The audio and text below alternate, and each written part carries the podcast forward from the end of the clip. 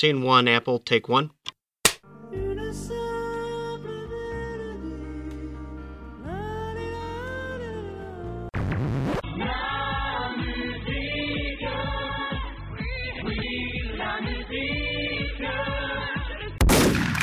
Bonjour à toutes, bonjour à tous, on espère que vous allez bien, vous écoutez La Mélodie du Bonheur, le podcast qui parle d'actualité musicale en général. Euh, on sort toutes les deux semaines, sauf il y a une semaine parce qu'on a eu des petits, euh, des petits couacs de dispo, on n'a pas réussi à enregistrer avant, donc il n'y a pas eu d'épisode la semaine dernière, mais nous revoilà euh, pour parler d'un nouvel album qui est sorti en 2021 à savoir même précisément en mars 2021. Cet album, c'est une collaboration, une collaboration dont on parlera de cette, la, façon dont, les artistes sont rencontrés. C'est une rencontre entre Floating Points, aka Sam Shepard, rien à voir avec Mass Effect, et euh, avec Farwa Sanders, rien à voir avec Cindy Sanders. Pas de lien de parenté connu en tout cas, qui sont accompagnés pour cet album, pour l'album Promises de du London Symphony Orchestra qui a été entendu dans bien des lieux et dans bien avec bien des artistes. Pour en parler, moi j'ai écouté l'album deux trois fois, c'est un très bel album, mais je ne serai pas l'expert du jour. Euh, les experts, et on compte sur eux.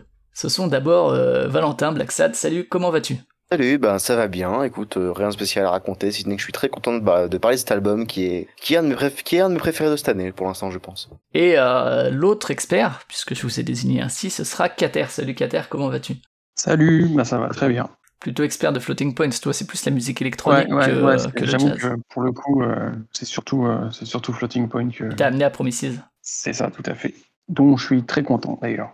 Oui, bah ouais, ouais, on est là pour ça. Donc c'est un album qui est séparé, on en reparlera aussi, mais en, neuf mouvements. C'est comme un grand morceau, mais qui est composé de mouvements, euh, puisque c'est on en reparlera aussi, mais on pourrait comparer ça aussi à des œuvres classiques qui sont séparées justement en, différents mouvements. Peut-être avant de passer le premier extrait, quand même parler de, notre relation à l'un et l'autre artiste. Alors peut-être, euh, Kater, je te laisse enchaîner. Comment t'as connu Floating Point et, euh, et comment t'en es arrivé là? Sans, parler forcément de sa bio pour l'instant, on en parlera après, mais plus ta relation toi-même avec, euh, avec l'artiste. Bah, moi, j'ai commencé à entendre parler de lui, c'était lors de la sortie de son premier album. En 2015, ouais. 2015, ouais. Et, là, il... Elenia. Elenia, ouais. ouais. Et j'avais, à l'époque, j'avais pas accroché, enfin, c'était pas mon délire, donc euh, j'étais passé un peu à autre chose. Après, il a ressorti euh, un EP euh, Creeper, et c'est vraiment, en fait, quand il a commencé, enfin, quand il a sorti le, l'album album alors je sais pas si c'est un album ou un EP c'est un peu Reflections j'ai vu les deux les deux termes donc je sais pas trop mais ouais, Desert là? Ouais Reflections, quand j'ai écouté ça, c'est là vraiment où ça a pris une, autre tournure, même si je connaissais du coup via ses premiers morceaux électro, euh, c'est vraiment là où j'ai commencé à m'intéresser à lui et, où j'ai revu un peu sa disco et c'est vraiment là où ça a été un coup de cœur. Et depuis, je suis euh, tous ces, ces c'est via lui que tu es tombé sur l'album plus que plus C'est ça, Sanders. Oui. Sanders, évidemment, je, ben, je le connais par, par rapport à la carrière qu'il a eue, mais je suis vraiment pas spécialiste dans le domaine, donc c'est vrai que pour le coup, moi, c'est surtout via, via Floating Points, où à chaque, à chaque sortie, je suis assez attentivement parce que j'aime beaucoup ce qu'il fait. Donc c'est euh, surtout, euh, enfin je le connais depuis un moment, mais je me suis vraiment intéressé à ce qu'il faisait à partir de 2017 à peu près. D'accord. Et toi, euh, Black Sad, du coup, peut-être plus surpris, peut-être que tu découvres Floating Points avec cet album comme moi? Ah, moi, je n'ai pas découvert avec cet album. J'ai écouté euh, avant Floating Points. D'accord. Et euh, je vais même dire alors on va raconter le lore euh, de la mélodie du bonheur. la première fois que j'ai écouté Floating Points, c'était en rentrant d'un pote de fin d'année, si je ne me trompe pas, avec Pierre Cater ici présent, dans une voiture en traversant la diagonale du vide. Et c'était euh, une super expérience. J'avais trouvé ça. Et je vais reparler d'ailleurs parce qu'il y a des trucs, des trucs que j'avais remarqué à cette époque dans Floating Points que je retrouve dans cet album. Mais en tout cas, oui, je l'avais déjà. Ça fait quelques années déjà que je connais Floating Points. J'avais découvert avec chez euh, Creeper. Voilà, j'allais dire Quirk, c'est Creeper, le nom de l'EP, enfin du, du, format court qu'il avait fait à cette époque. Et euh, j'ai un petit peu écouté depuis le temps. J'avais bien aimé, euh, j'avais bien aimé Elenia que j'avais écouté après, même si j'aimais moins que, que que je trouvais incroyable. Euh, j'avais écouté Crush que j'aimais moins aussi effectivement. Moi, c'est Creeper vraiment qui, qui est vraiment resté là. Et quant à euh, Pharaoh Sanders, pour le coup. Euh, Pharaoh, On risque de le dire souvent Pharaoh, parce que, mais c'est parce que t'es fan de jeux de gestion du début de la fin des années 90. Oui, voilà, c'est un, côté euh, Age of Empire, je sais pas. C'est euh, lui pour le coup, je, alors je connais, je, l'ai écouté chez d'autres en fait. Je l'ai écouté chez Sun, enfin je l'ai entendu plus qu'écouté en fait. Je l'ai entendu chez Sun Ra, je l'ai entendu chez John Coltrane, mais j'ai jamais écouté sa carrière solo pour le coup, qui a l'air très intéressante. Hein. Euh, je l'ai écouté chez Alice Coltrane aussi parce qu'il a fait quelques albums avec Alice Coltrane qui sont très très très renommés par par ailleurs. Mais j'ai jamais écouté sa carrière solo, qui est remarquable, hein, mais euh, ça a jamais été euh, trop mon, trop mon- de, base le jazz c'est pas trop mon délire. euh, comme beaucoup de d'odieux, d'odieuses personnes qui n'écoutent que des musiques avec des guitares, euh, à part Charles, Charles Mingus, je suis rarement touché par le rap, euh, par, par le, oula, par le rap, je suis fatigué, par le jazz, par le jazz en général. Et juste un dernier truc aussi, c'est qu'on a tous déjà écouté le London Symphonic Orchestra parce qu'ils ont ils ont une carrière, c'est un, c'est, c'est un des plus vieux orchestres britanniques si je ne me trompe pas, et ils ont enregistré pff, Ah ouais, ouais. tellement de trucs. ils ont enregistré la musique de tous les Star Wars déjà, ne serait-ce que ça. Ouais, et puis plein de plein d'œuvres classiques et plein de d'OST et compagnie. Ouais, c'est c'est ça fait partie des grands orchestres euh, européens. Alors moi en fait, je viens de regarder et c'est vrai que j'avais regardé aussi cet après-midi et en fait, c'est vrai que Floating Point, j'avais écouté un hippie euh, en préparant les tympans de Magellan, un podcast qu'on fait avec euh, avec Oiseau et euh, pour préparer alors c'était quel pays Euh, ça devait être c'était le Maroc. Il a fait un hippie euh, en collaboration. Alors c'est pas exactement en collaboration avec James Holden parce que en fait c'est euh, ils ont tous les deux fait des collaborations avec Malim Mahmoud Guinia. Euh, donc chacun des deux, euh, donc Floating Points d'un côté et James Holden de l'autre, ont fait des morceaux donc sur l'hippie Maraba de 2015, qui est un bon hippie de Gnawa pour le coup, donc de la musique marocaine, avec du coup des, petites présences d'électronique, hein, comme James Holden aussi fait partie de ça. On avait parlé de lui il y a maintenant quelques années. Mais sinon non. Je, me demande si Kater t'avais pas parlé de Morave Desert dans, dans un podcast à un moment, mais ça me paraît lointain 2017 pour ça, je sais plus. Mais euh, du coup, moi, je découvre vraiment en dehors de cette hippie avec cet album. Quant à Faroa, euh, pour le coup, c'est un des. Alors, je ne connais pas du tout toute sa discographie parce que il a commencé il y a bien longtemps et il a été très productif, euh, que ce soit dans, dans les années 70, mais en fait, il a toujours été très productif, euh, quelle que soit la décennie qu'il a traversée, et parfois de manière très intéressante avec des collaborations et tout ça, on, on y reviendra peut-être. Mais moi, je connais ben, Karma, qui est vraiment, je pense, l'album le plus culte qu'il est, qui est très très beau, un super album. Euh, et puis Sambi, et puis Village of the Faroas. Et euh, je le connais aussi pour un morceau, qui est euh, sur un album des années 80, qui est sur Journey to the One. Et le morceau, c'est You've Got to Have Freedom, parce que c'est un morceau qui vient en, en conclusion d'un jeu vidéo de Ape Out, de manière ultra incroyable inclusion du morceau dans, dans le jeu. C'est assez fou. Mais moi, c'est bon, je connais, moins d'albums par exemple de Sanders que de Coltrane. Ils sont parfois apparentés. Bon, c'est deux saxophonistes, donc voilà. Mais euh, oui, on, l'a pas dit, mais Pharoah Sanders c'est donc saxophoniste. Et ouais, euh, je trouve que c'est un, un saxophoniste qui a évolué un peu aussi dans, dans la sphère de l'avant-garde et tout, mais qui, de ce que je connais de lui, va plus au cœur de l'émotion directement et cherche toujours euh, peut-être plus mélodique que certaines expérimentations de Coltrane ou euh, il y a toujours cette, émotion assez primaire de la mélodie qui, qui, vient. On en reparlera aussi dans l'album là parce que je pense que c'est très vrai aussi euh, dans Promises, mais, mais voilà, donc euh, pas un grand connaisseur non plus de, de Sanders, donc ce que je dis c'est vraiment par rapport à mon expérience, ça se trouve il a fait plein d'albums ultra expérimentaux où la mélodie est plus absente, mais, mais en tout cas c'est ma relation à Sanders. Et donc peut-être qu'on va pouvoir commencer à lancer le premier extrait, donc on l'a dit c'est un, un, un album Promises en neuf mouvements, et donc on a choisi plusieurs... plusieurs euh, mouvements euh, pour illustrer tout ça. On n'a pas pris d'extrait antérieur parce que même si on parlera un peu de chacun des personnages, euh, chacune des personnes inclus dans l'album et des antécédents qu'il peut y avoir, ça, on s'est dit pourquoi préférer l'un à l'autre. On voulait pas, voilà, fallait choisir papa ou maman, même si aujourd'hui c'est la fête des mères. On dira pas qui est maman. Et d'ailleurs, c'est deux papas. C'est un podcast étonnamment moderne, mais je vais arrêter mes métaphores à la con. Black Sad, premier extrait, et on a choisi, je crois, le premier mouvement d'ailleurs. Oui, on a choisi, alors pas le tout début parce que le l'album, l'enregistrement commence sur euh, 20 ou 30 secondes de, de, de silence, quoi. Le silence très important, on en reparlera. Mais on a choisi du coup le, le moment où les premières notes de l'album, on en parlera de ces premières notes qui ne sont pas n'importe quelles notes, euh, jusqu'à 40 secondes, je crois, les 40 premiers, 40 secondes à partir du, de, l'instant T où démarrent euh, vraiment les, les premières notes de Promises. Très bien, et ben je vous propose qu'on re- retenez bien ces notes parce qu'elles reviendront aussi dans les autres extraits. C'est vraiment une mélodie, euh, voilà, un truc, euh, euh, un motif, un vrai motif qu'on retrouvera dans l'album.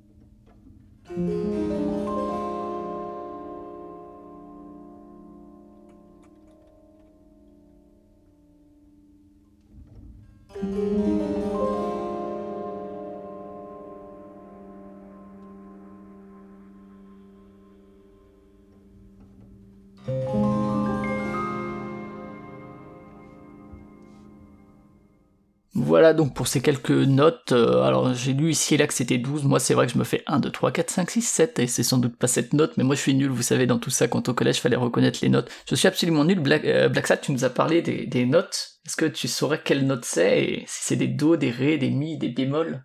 Je incapable. Par contre, au début, je me suis dit, mais qu'est-ce que c'est? En fait, mélodiquement, je dis, c'est un truc particulier. Je me dis, est-ce que c'est une gamme? C'est pas une gamme? En fait, c'est un c'est tout simplement c'est un arpège. Enfin, ce sont des arpèges, une série d'arpèges comme ça euh, qui vont être joués tout au long. Alors, est-ce qu'on peut commencer à en parler? C'est qu'ils vont être joués très souvent, avec parfois une octave de différence, mais là ce qu'on a entendu, avec parfois sur des instruments différents aussi, mais là euh, ce tin tin tin tin tin tin va être entendu tout au long de l'album. C'est un vrai motif pour le coup, ouais. Ouais, complètement. Qui apporte une Et cohérence. autour de ce motif va se broder l'album. Va se broder l'album. Euh, très bien, donc euh, voilà, ça, ça, vous donne une idée. On, vous retrouverez ce motif-là euh, dans, dans, les autres morceaux, et puis on, parlera un peu de la structure de l'album et de l'aspect euh, répétition de ce motif-là tout au long. Euh, d'abord, peut-être justement, on, a un peu parlé de notre relation, donc on va peut-être passer vite parce qu'on a mine de rien un peu parlé des discographies, mais euh, Kater, si tu voulais, voulais nous dire un peu qui est Sam Shepard et du coup Floating Points. Ouais, alors euh, Floating Point, euh, donc euh, comme tu as dit de son vrai nom, Sam Shepard et non pas Shepard, il y a un petit H qui se... On corrige les, les noms des gens aujourd'hui, entre Pharaoh et. Euh... Donc Sam Shepard, du coup, vient d'Angleterre et plus particulièrement du coup de, de Manchester,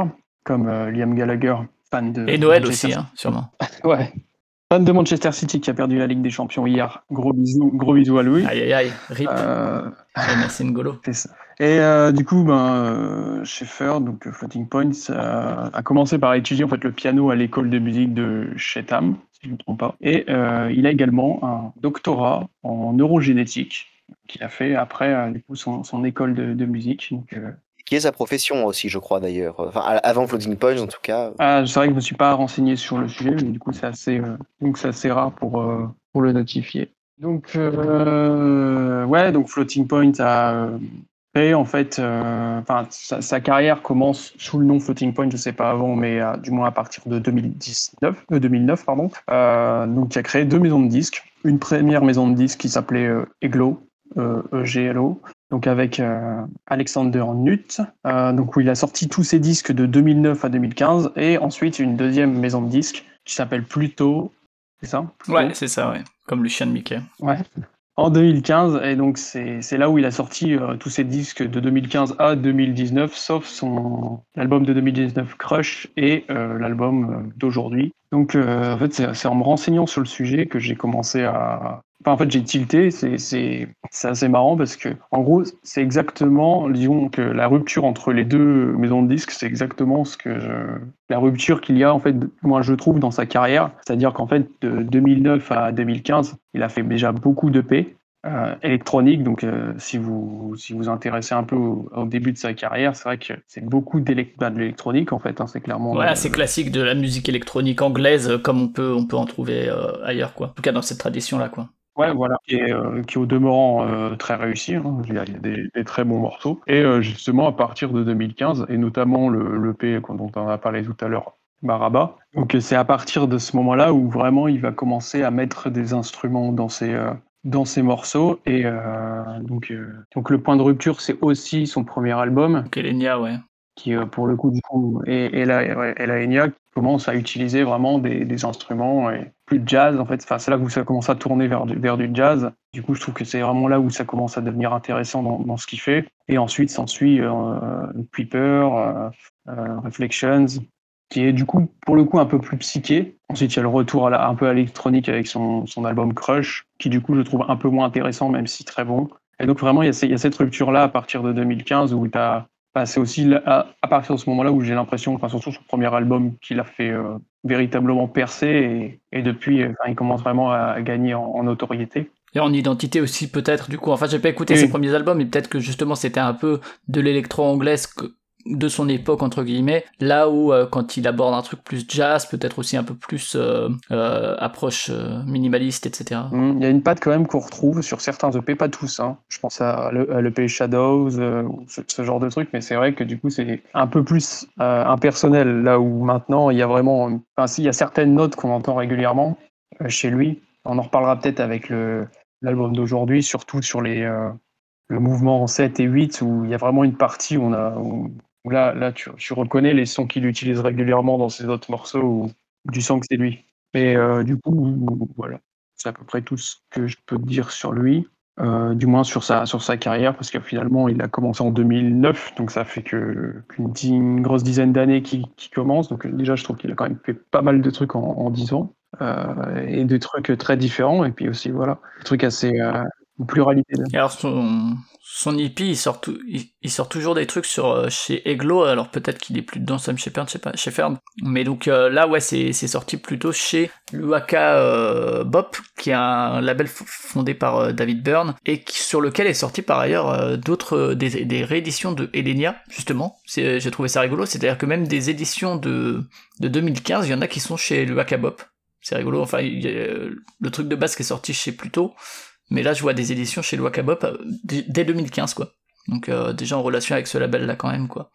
Euh, en tout cas, merci pour le, petit point. Donc, Pharoah Sanders, j'en ai déjà parlé un petit peu, un saxophoniste américain. Il fait figure de, de... alors il n'a pas la notoriété d'un Coltrane par exemple, hein, du tout. Euh, T'as parlé un petit peu tout à l'heure Black Sad de ses collaborations. Euh, il a lui aussi collaboré avec euh, Malim Mahmoud Gania, euh, dont je parlais plus tôt, qui a travaillé avec Floating Points et James Holden. Mais ouais, voilà une figure culte du, du, jazz, notamment du jazz, ce qu'on appelle le, le, spiritual jazz, qui tend vers une forme de psychédélisme aussi, euh, vers une forme de, de répétition par moment. Euh. Enfin, il y a, moi, il y a vraiment, il a, il a un style. Alors, je sais pas, je suis pas du tout expert, mais que ce soit dans son, dans son souffle ou dans euh, la façon dont il, euh, dont il compose, qui lui appartient vraiment, quoi.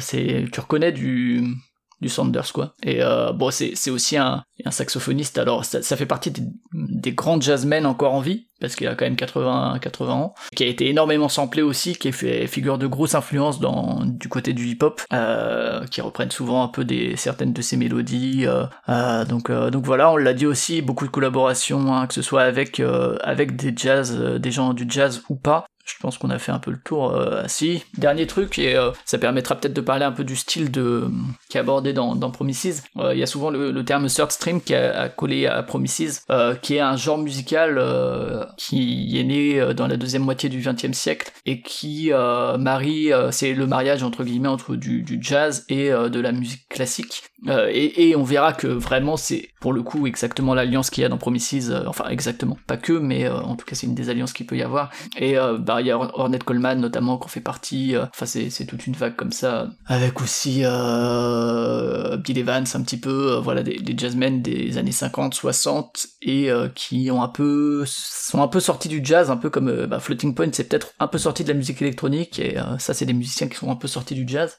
du coup, voilà pour un peu les biographies. Pour je sais pas si vous voulez rajouter quelque chose peut-être sur le euh, sur j'allais pas vous demander la biographie des gens du London Symphony Orchestra rassurez-vous. Mais peut-être je sais pas si euh, l'un d'entre vous euh, c'est un peu la manière dont ils se sont rencontrés ces deux-là euh, Sanders et puis euh, Floating Points Shepard et comment ça a mené à l'album quoi. Déjà quelque chose qui est assez intéressant c'est que Prometheus c'est un projet de longue date euh, parce que euh, je crois que c'est en 2000 oui c'est en 2015 je crois ou en 2016 qu'ils sont rencontrés. Je sais plus si c'est après Elenia ou après euh, après Kuiper mais c'est Pharaoh Sanders pour le coup ça c'est ça ce qui est intéressant. D'habitude dans ce genre de collaboration avec des vieilles légendes de la, de la musique pop ou pas ou du jazz etc. Souvent c'est quelqu'un qui vient vers un enfin j'ai pas envie de faire de généralité mais souvent on a l'image du jeune musicien qui va voir quelqu'un de jeu qui va quelqu'un de, de, de plus âgé un espèce de patriarche pour faire de la musique avec lui. Là, c'est le contraire. C'était, c'était justement, euh, c'était Pharaoh Sanders qui avait entendu Floating Points et qui avait trouvé ça remarquable. Et les deux s'étaient rencontrés et ils avaient eu, euh, dès 2015-2016, l'idée de faire un album ensemble. Je me demande si c'est pas, alors j'en sais rien, hein, mais je me demande si c'est pas, vu que les deux ont collaboré avec euh, Malim Mahmoud Gania, peut-être qu'il l'a entendu chez lui, tu vois, enfin il s'est dit, ah tiens, il a collaboré. Je, sais pas, hein, là, je, j'extrapole, mais. Non, non, c'est, vrai que c'est pas impossible, c'est souvent comme ça que ça se passe, en fait. C'est souvent, quand on regarde, moi j'aime bien justement faire le jeu de savoir euh, qui voilà, qui a écouté quoi à quel moment, euh, comment tel musicien s'est retrouvé sur l'album de tel. Moi, je trouve ça très intéressant. Et euh, là, c'est clairement ce qui s'est passé, je pense, effectivement. Ben, du coup, c'est un projet qui a mûri pendant, mine de rien, 5-6 ans, qui a commencé, qui a eu lieu en pleine pandémie de Covid-19, ce qui est quand même rigolo. C'est pas le moment le plus facile pour rassembler, euh, pour rassembler un orchestre et deux musiciens ensemble, dont l'un était, dont l'un est très âgé. Et voilà, et c'est... Il y a des très belles photos qui circulent, hein, d'ailleurs, de ah et de Floating Points, c'est assez touchant. Et ce qui est intéressant, c'est qu'aussi, c'est pas, vois, c'est ce que tu dis, en fait, c'est touchant, c'est pas, c'est pas un coup commercial quoi. C'est ça ce qui est intéressant. À la base, mais ce qui est fou, c'est que finalement c'est sans doute l'album le plus connu aujourd'hui, enfin en termes de réception critique, à leur popularité. je sais pas. en fait, bizarrement. j'ai l'impression qu'aussi pour Pharoah Sanders, c'est finalement l'album qui se fait plus connaître auprès d'un public plus large que son public habituel. Quoi bah, auprès des gens qui écoutent la musique électronique, mais tout comme c'est ce que je disais là en off avant à pied à Qatar, c'était que ben euh, dans le monde du jazz, il y a plein de gens qui font oui alors euh, ils présentent même pas Pharoah Sanders, ils font oui ils collaborent avec un jeune producteur de musique électronique. Euh, quand tu vois les reviews du monde du jazz, c'est ça en fait, c'est euh, tiens il y a ce mec Floating Point, il fait un album avec Pharoah Sanders, c'est trop bien. Et en fait c'est ça ce qui est surprenant, c'est que c'est une, une collaboration qui est à la fois très surprenante et en même temps qui sonne pas comme un coup marketing, qui sonne pas comme c'est pas une simple collaboration, c'est pas c'est pas Nick Cave ou Fiona Apple qui vont chanter chez Johnny Cash c'est euh, c'est vraiment deux personnes passionnées qui ont tous les deux écouté la musique l'un de l'autre, qui s'admirent tous les deux, qui ont décidé ensemble de faire de la musique. Et ce qui est surprenant parce que l'écart d'âge entre les deux, euh, je veux dire, ils ont quoi, 30 euh, ou 40 ans de différence, quoi. Ouais, ouais, et puis d'ailleurs, il y avait une interview, alors peut-être qu'on en parlera après ou pas, mais c'est peut-être plus à titre d'anecdote d'une interview de Pharoah Sanders pour le coup, que de quelqu'un, c'était plutôt vers le début de l'année dernière, donc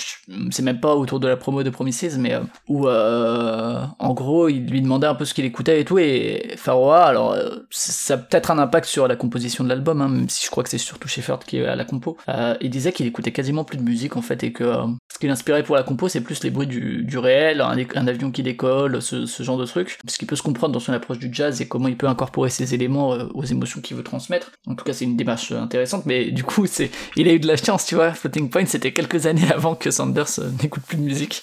Mais euh, ouais, donc cette rencontre-là, cette collaboration, je sais pas si Kater, t'as quelque chose à rajouter là-dessus, euh, sur, euh, sur l'enregistrement, sur, sur cette rencontre, sur les sentiments qu'ils éprouvent l'un pour l'autre. Ah, j'avoue que j'ai pas, en fait, je me suis pas trop renseigné sur leur rencontre, mais je sais, ouais, j'avais lu que c'était vraiment un projet de longue date, donc c'est vraiment quelque chose qui qu'il veut faire depuis un moment et c'est assez marrant parce que quand j'ai commencé à, vraiment écouter Floating Points je me suis je me suis dit il y a de ça peut-être deux, deux, trois ans que ça pourrait vraiment être cool si un jour il, il avait cette, euh, cette opportunité de faire quelque chose avec un orchestre et tout, parce qu'il y, y avait vraiment du potentiel, je trouve. Et au final, son schéma de carrière, il me fait aussi penser, enfin, tout à l'heure, on, parlait de, l'EP avec, euh, avec euh, James Holden, et je trouve que le, et j'en avais parlé, je me souviens bien au moment où on avait fait le, podcast sur James Holden, c'est que euh, ils ont un schéma de carrière qui, est un peu similaire, c'est-à-dire qu'il y a des personnes qui viennent de l'électronique, qui ont une vraie passion et une admiration pour, pour du jazz et, qui, veulent incorporer ce genre de ce genre d'éléments dans leur musique et, et euh, du coup, je pense que ouais, je pense qu'il y a un énorme respect mutuel entre les deux, une admiration qui fait qu'à mon avis, la collaboration, elle est, euh, je pense que ça rend du coup l'œuvre en soi beaucoup plus, beaucoup plus belle. Et, je trouve que la cohésion dans l'album qui fonctionne bien. Je trouve qu'il y, a des éléments qui, on en parlera peut-être plus précisément quand on aura écouté un extrait, mais la manière dont, dont les éléments arrivent, repartent et reviennent euh, comme ça, c'est pas. C'est organique, quoi.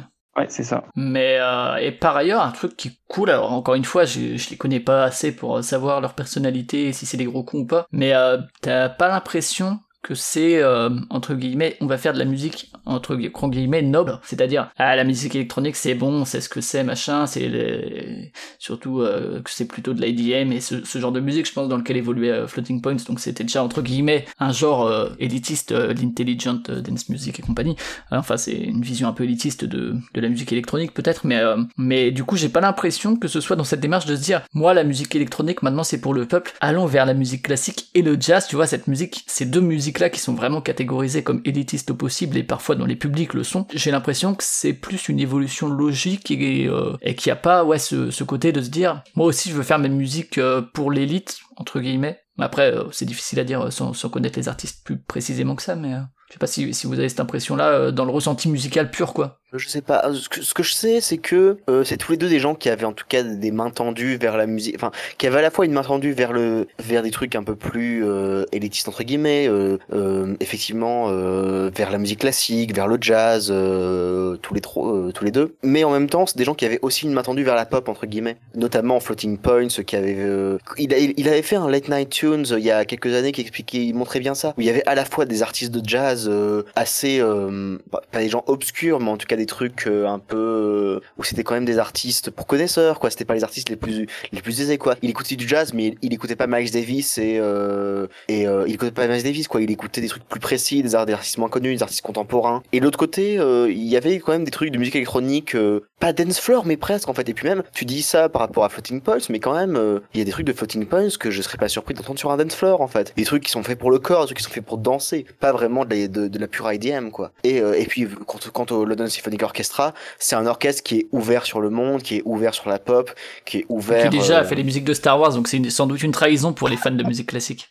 sans doute. Mais euh, et puis et surtout, alors encore une fois, je ne le connais pas plus que ça, mais la musique de Pharoah Sanders fait preuve d'une donne l'impression d'une grande humilité. Alors c'est peut-être aussi le personnage, l'image que j'en ai, tu vois, de vieux sage, un peu comme quand on avait parlé peut-être de Bill Fay aussi. Il y, a ce côté-là un peu qui se contemple de ses 80 ans et de ses albums euh, de spiritual jazz, genre grand ancêtre qui, qui a trouvé la sagesse, mais c'est peut-être un stéréotype que j'ai, mais en tout cas la musique, moi, me, me donne cette impression d'émotion simple, pas de, pas dont peut faire partie son public, quoi. Et, euh, bref, je propose qu'on embraye sur l'album, mais peut-être qu'on va s'écouter effectivement un extrait. Euh, du coup, euh, alors on a dit hein, différents mouvements qui s'articulent autour de ce motif que vous avez entendu tout à l'heure, et Kater t'en a un petit peu parlé, mais c'est vrai qu'il y y a des allers-retours, des va-et-vient, des marées dans ces mouvements et des approches différentes. donc on a essayé d'en trouver deux qui étaient un peu représentés représentatif de différents euh, mouvements justement. Euh, on va commencer par le numéro 4, je crois. Enfin, on va continuer avec le, mouvement 4, si je dis pas de bêtises, où on entend Pharoah Sanders qui lâche un peu son saxo pour lâcher quelques, quelques filets de voix. Euh, ouais, ouais, si, si je me trompe pas, c'était ce, cet extrait-là, oui, c'est un, petit moment de pause dans le, dans l'album, au moment où on n'entend plus justement ces quelques notes qui reviennent, où on entend sa voix, c'est la seule voix qu'on entendra d'ailleurs dans ce dans cet album. Et c'est euh, ouais, ça, ça, ça, marque un peu, ça fait, euh, je sais je trouve que c'est bien c'est bien senti ce, ce, ce, ce mot, cette part, cette partie là. D'ailleurs, les, premières parties sont bien plus courtes que les que les dernières, mais euh, du coup, ouais, je trouve que du coup, ça rapproche un peu plus l'élément et ça rend quelque chose de, de plus humain. C'est c'est une bonne idée. Puis je sais pas si c'est de l'impro ou. Je sais pas, ouais. Je me demande, ouais. C'est, je sais pas au niveau de l'enregistrement, mais en tout cas, euh, on est encore. Alors, euh, tu l'as dit au niveau de la durée. Dans, dans bon, ça commence à s'allonger. Les, les, premiers morceaux sont beaucoup plus courts, mais on est aussi en train de monter petit à petit vers l'apex euh, de, vers l'apogée de l'album. Enfin, pas l'apogée en termes de qualité, mais en tout cas en termes sonores. Euh, va y avoir des moments où ça va se remplir. Et dans le mouvement 4, on est déjà dans cette montée-là. Même si au tout début, vous verrez qu'il y y a une place importante au silence. Et enfin, dernier point, pensez que euh, vraiment c'est comme un morceau. Donc il y a vraiment un enchaînement des morceaux. Donc imaginez, euh, alors je sais pas, euh, c'est toi, dans l'extrait 2, on l'a en entier si je dis pas de bêtises. Donc imaginez qu'on sort du mouvement 3 et qu'il y a une continuité totale et qu'après on ira vers le mouvement 5. Donc on est parti pour le mouvement 4.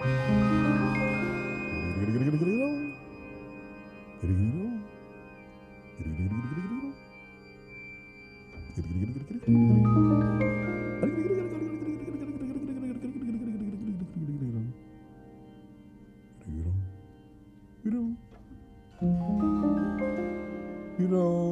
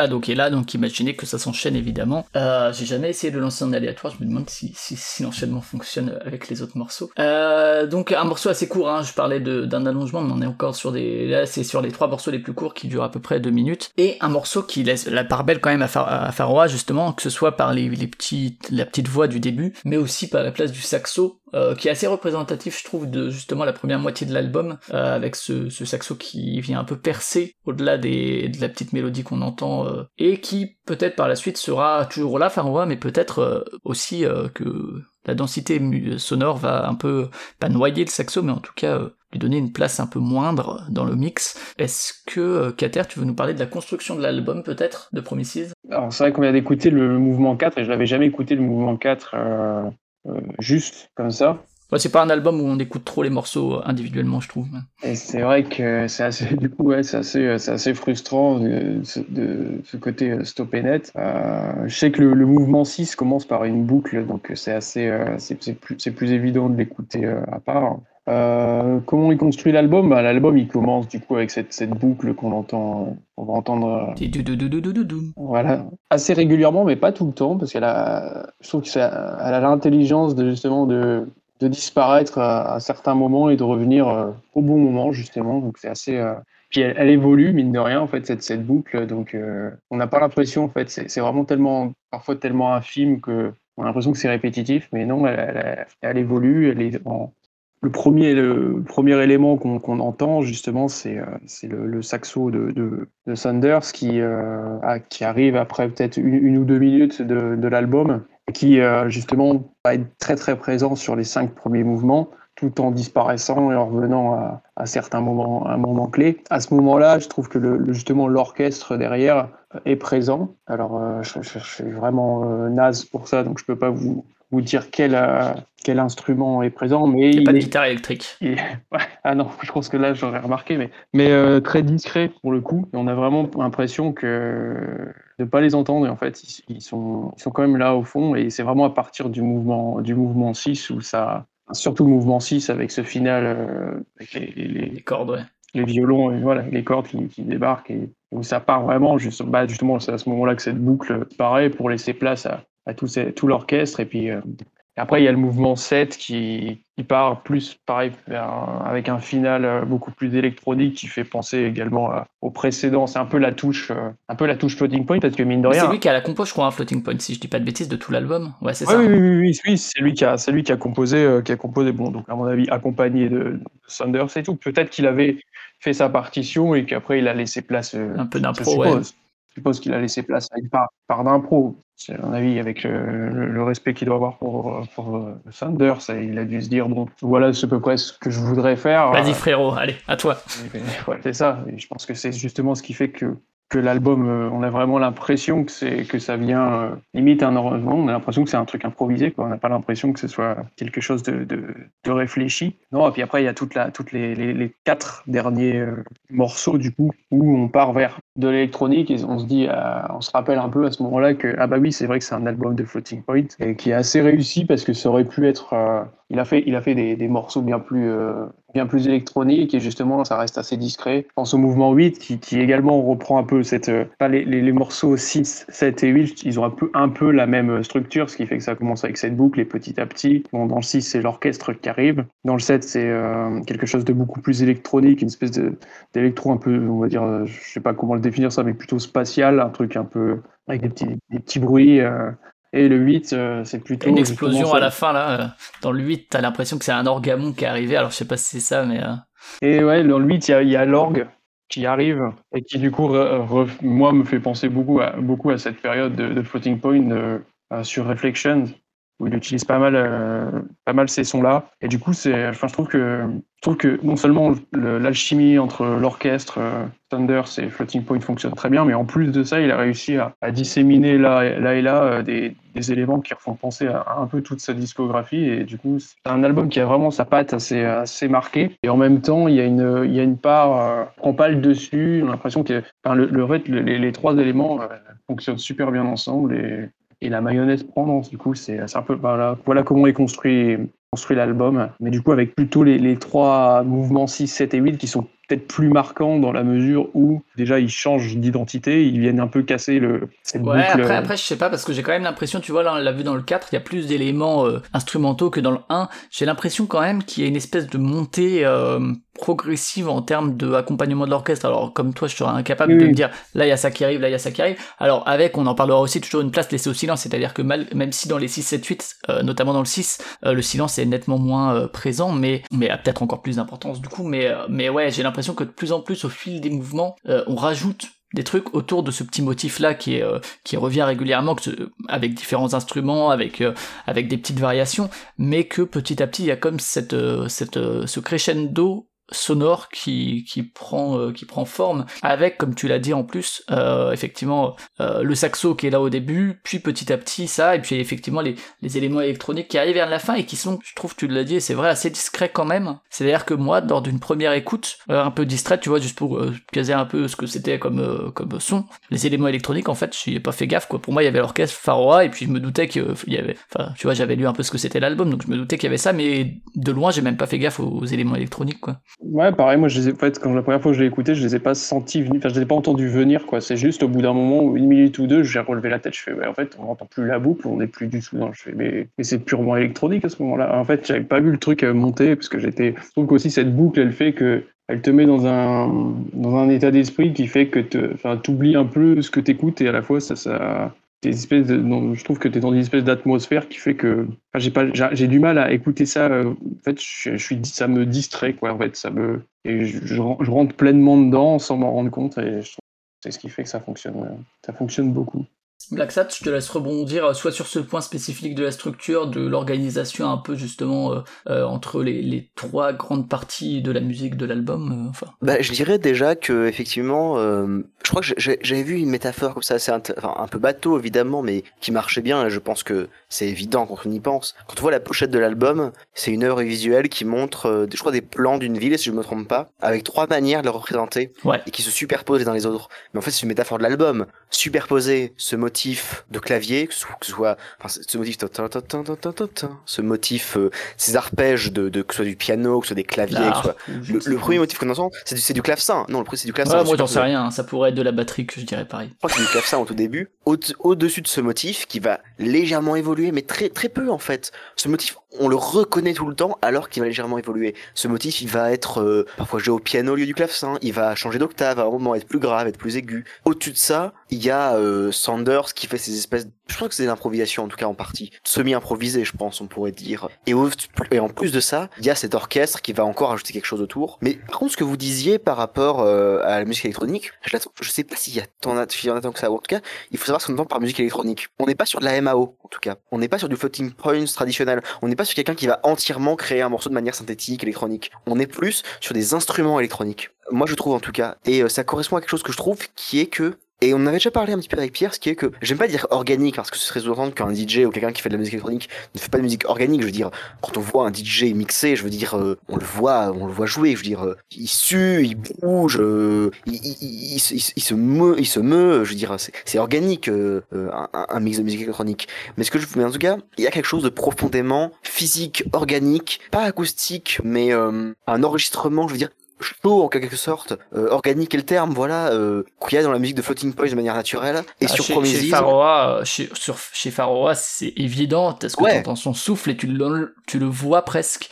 En fait, tu vois ses lèvres quand ça touche le saxo, le souffle pris, etc. Ouais, mais quand il fait, quand il fait ses vocalises là, cette, je veux dire, on pourrait voir ses lèvres euh, proches du micro. Je veux dire, le- le- l'enregistrement est réalisé d'une telle façon qu'on pourrait presque entendre, comme chez Colin Sasson par exemple, ses doigts enfoncés sur les touches du saxophone. Ouais, quoi. même si Pharoah est, enfin en tout cas de ce que je connais, joue moins avec son instrument et ses possibilités sonores, en tout cas pas de la même manière. Chez, chez Stetson, il y a un côté performatif presque. Ah oui, Euh, bien alors sûr. C'est ouais. c'est pas une comparaison. C'est pas une comparaison. Je parle de l'enregistrement. Alors que chez Colin Sasson, dans l'enregistrement, on entend tout ça. Et on pourrait presque l'entendre, je veux dire, au-delà de la voix de, de Pharaoh Sanders dans ses, de- de- dans ses vocalises qu'il fait dans ce morceau-là, dans le mouvement 4, on pourrait entendre ses lèvres bouger, en fait. Ah ouais, et puis même ça, euh, les lèvres qui se posent sur le, le bec, etc. Enfin, et le petit... Ouais, voilà. Et en même temps, Floating Points essaie de représenter ça à travers un côté électronique, euh, à travers le fait d'utiliser beaucoup de claviers finalement. Je veux dire, les instruments dont on parle, c'est, ça va être des clavecins, des synthétiseurs, ça va être, il y a un orgamonde, à un moment, il y a, il y a un Fender Rhodes sur l'album aussi. Il y a marqué qu'il joue dans les crédits, il y a marqué qu'il joue du Fender Rhodes. Je me demande d'ailleurs si dans le mouvement 8 c'est pas du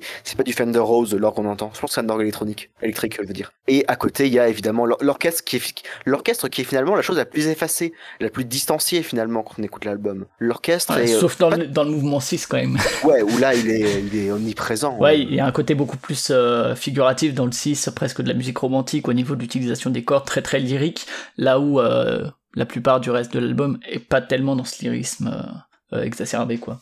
Mais ouais, et puis peut-être c'est vrai que ouais, moi je trouve que ben en fait, il y, a, malgré l'ambition quelque part de l'album et puis sa construction, la rencontre qui moi aussi je trouve fonctionne très très bien. Il y a quand même cette intimité, notamment par la présence de Sanders, je pense, et par les moments où il y a le, le saxo et presque rien d'autre. Euh, T'as presque l'impression d'être effectivement dans un petit bar ou un tout petit club quoi et où il est tout seul sur scène à faire son saxo et, et ça donne quelque chose de très proche euh, de soi en tout cas dans, les morceaux où c'est comme ça et, et, petit à petit euh, il y a ce, cette densité qui apparaît. Moi je sais que les mouvements 6 je le trouve incroyablement beau quoi après c'est peut-être le plus abordable entre guillemets je vois aussi que c'est le plus écouté sur Spotify mine de rien. Mais peut-être ouais la, la, place du silence justement alors je l'ai dit quand il y a que le saxo il y a du silence entre les notes mais mais ce silence a aussi une place dans les, dans les mouvements plus, euh, plus, plus denses. Euh, que ce soit le 6, le 7, le 8, je sais pas si vous voulez parler un peu de la place du silence euh, dans l'album, la promesse du silence. oui, la place du silence, mais en fait c'est assez difficile à dire parce que je, ouais, moi je la trouve plus présente sur le sur le début de l'album, peut-être moins sur sur la fin.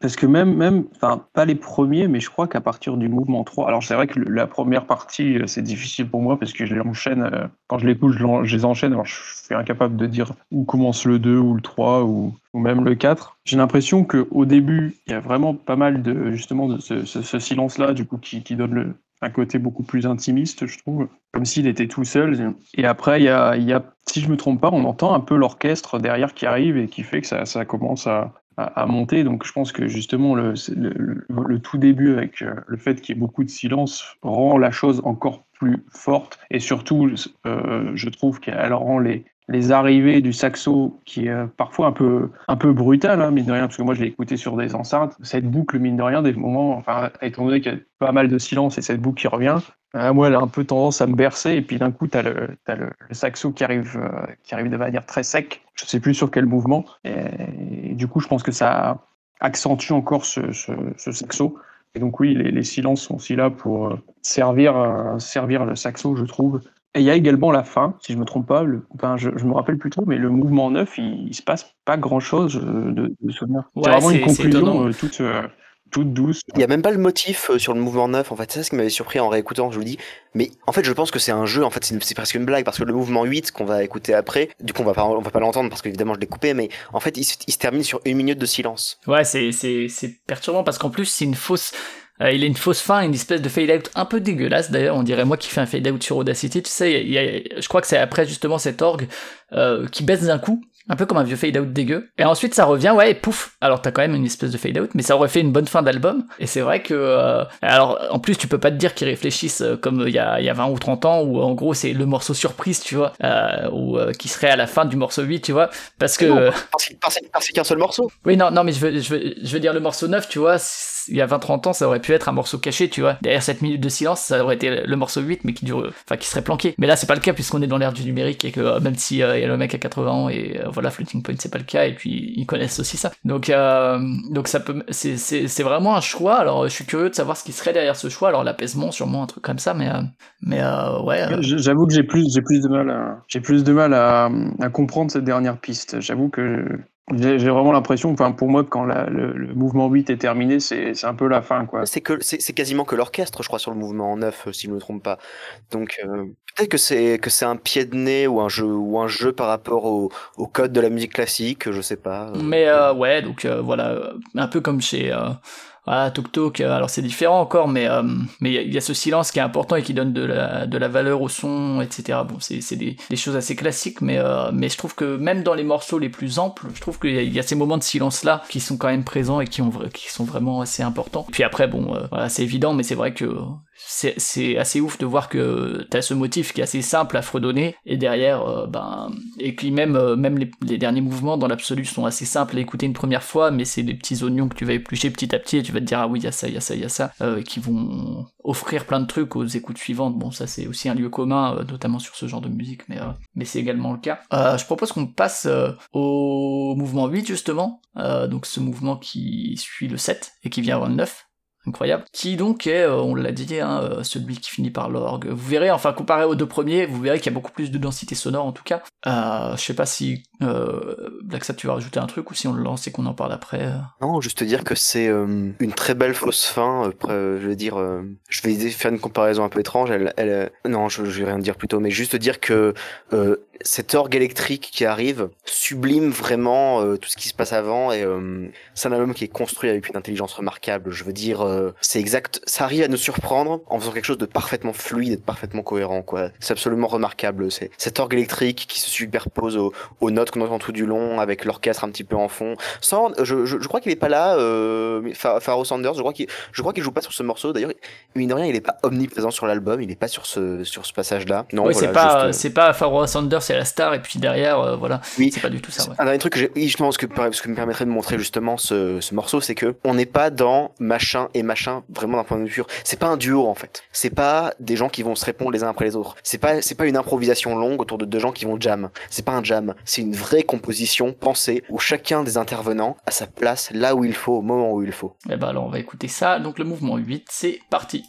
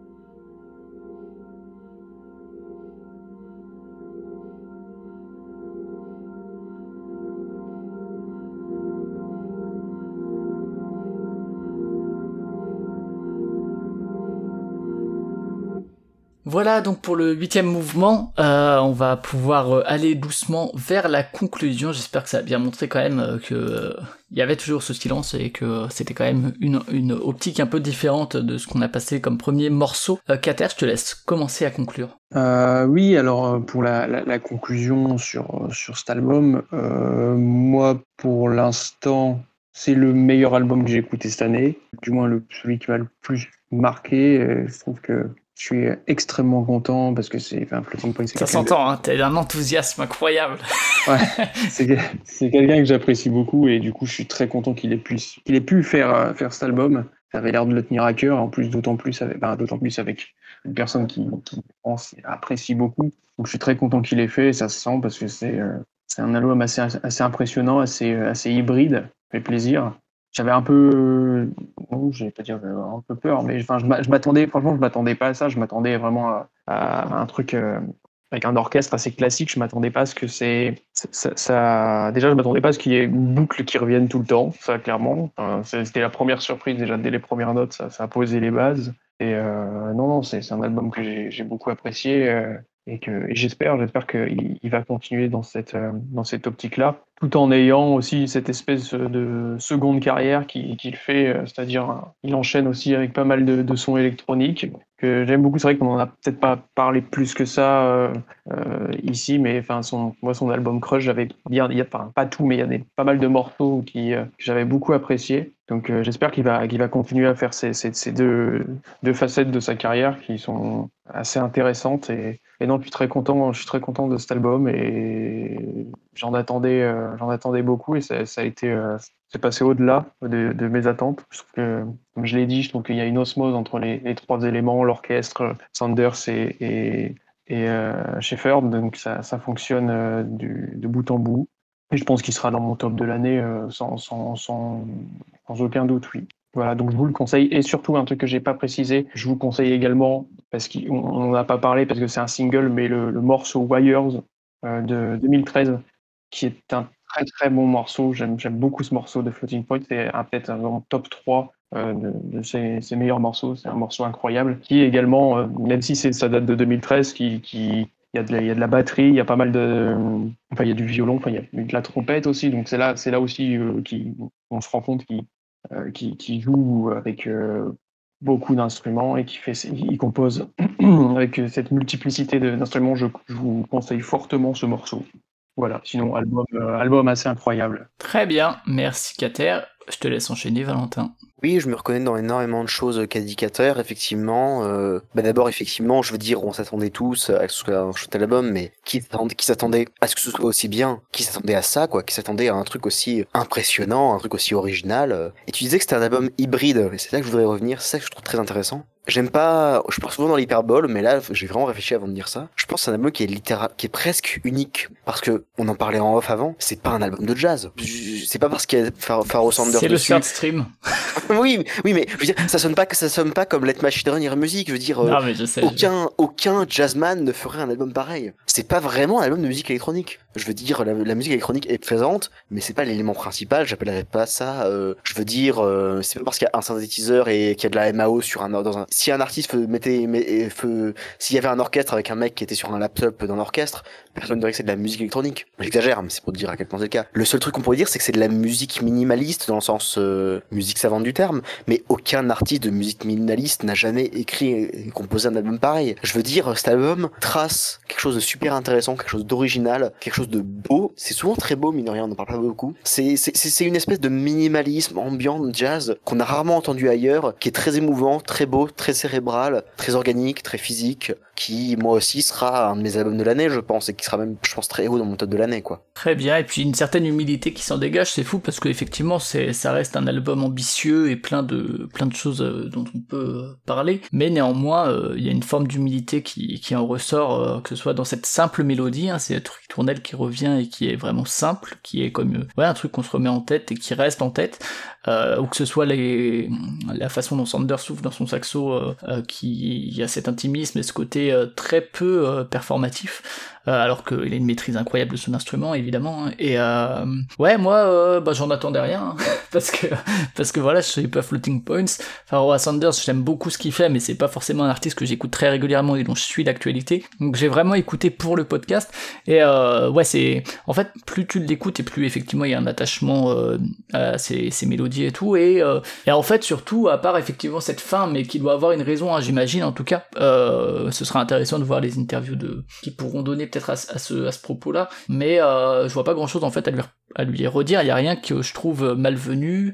Il y a effectivement cette cohérence totale cette symbiose entre les différentes parties qui fait un tout. Il y a euh, ouais tout, tout ça qui fonctionne merveilleusement bien. Donc euh, ouais très très bel album euh, quand bien même c'est vrai qu'au début on peut se dire ah encore un album de moderne classical et en fait ouais pas juste ça et, euh, euh, trop cool que Sanders à 80 à 80 ans euh, se, lance là-dedans et fasse des collaborations aussi audacieuses quelque part. Trop cool aussi pour Floating Points qui ça lui permet d'aller ailleurs et c'est quand même super audacieux. et puis ma foi voilà, maintenant il n'y a plus qu'à voir ça sur scène avec les trois quoi.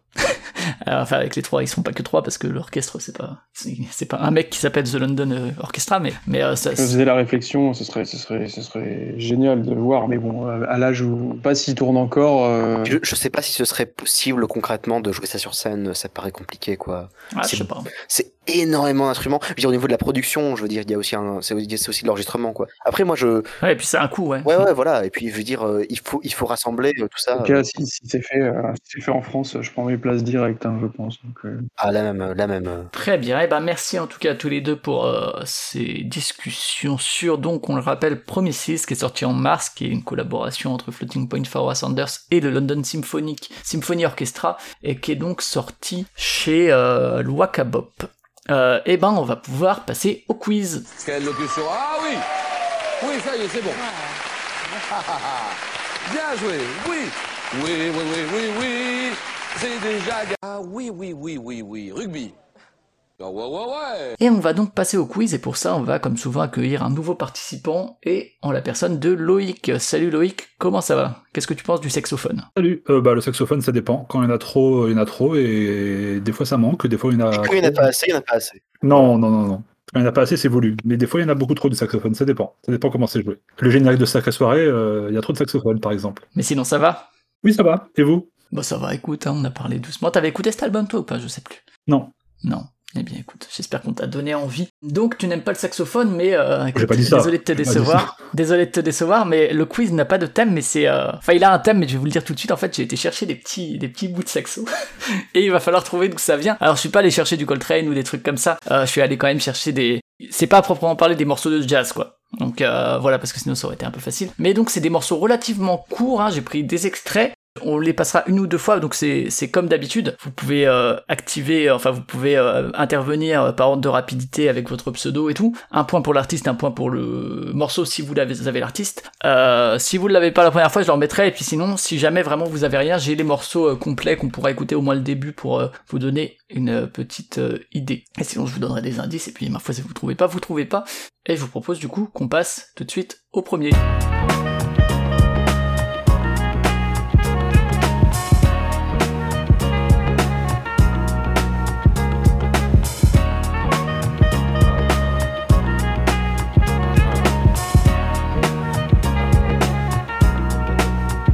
Allez, Kater, j'ai laissé un petit bout de voix à la fin. Bah, j'allais dire Nourabes, mais. Euh... Ouais, c'est ça, c'est Nujabes. Je te l'accorde parce qu'il est pas tout seul. Ah ouais? T'as vraiment fait ça où, pif hein C'est effectivement Nujabes, donc euh, avec Substantial et Pays Rock, et c'est sur son album euh, Metaphorical Music. Est-ce que t'as une idée du morceau à tout hasard? Euh... Bah, je suis sûr que ça vient de. C'est pas, c'est pas son, enfin, les, les morceaux en, différentes parties là qu'il a, qu'il a fait. Euh. Ah, je ne sais pas. Quel morceau tu parles? Non, j'ai pas, j'ai pas, j'ai pas le nom en fait. Est-ce que tu parles de Love Sick Love Sick, ouais. C'est Love Sick, mais c'est, pas ça du tout. C'est Blessing It. C'est un remix, c'est le, je crois, le premier morceau. Euh, et justement, ce saxo, figurez-vous que c'est du Pharaoh Sanders. J'ai découvert ça, je me suis dit, ah oui, ce, ce morceau de, le saxo dans Nujabes, je vais en trouver et tout. Et en fait, il sample du Sanders avec Zakir Hussein. C'est le morceau Save Our Children, ce petit saxo. Euh, bah, euh, voilà, donc, euh, on a entendu. Euh, très bon morceau, très bon album et tout et tout, rip. Euh, ça te fait un point du coup. Félicitations, euh, je mets pas la suite parce qu'on était arrivé au bout de toute façon. Donc c'est pour vous, c'est un quiz qui devrait aller assez vite. Je vous propose qu'on passe au deuxième.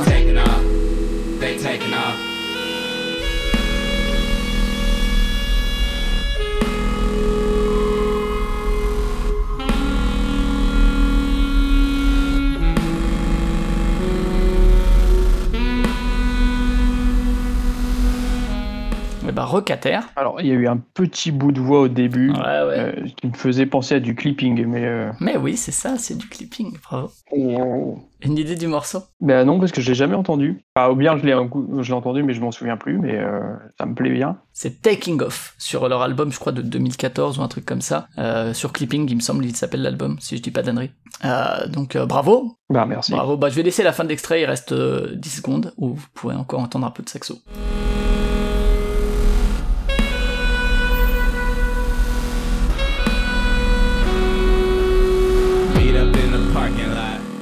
Voilà donc pour Clipping avec Taking Off, on entendait un peu de voix sur la fin également. Euh, donc ça fait 2 pour Cater, 0 pour les autres, et attention, j'espère que euh, là on rentre vraiment dans le, euh, le saxophone, à proprement parler, vraiment le saxophone. C'est parti.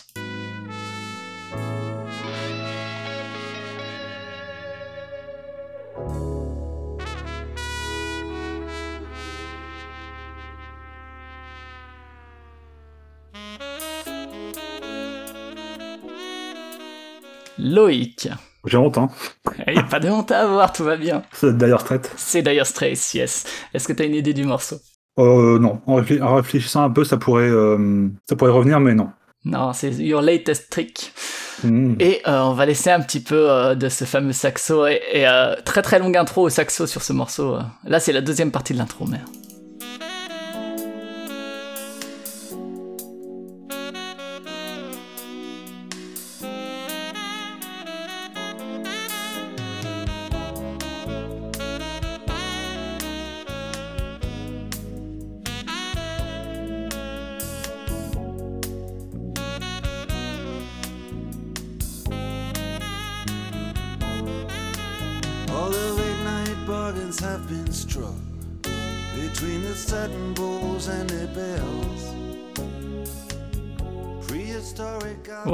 Même laissé un peu de nos fleurs euh, à la voix sur la fin.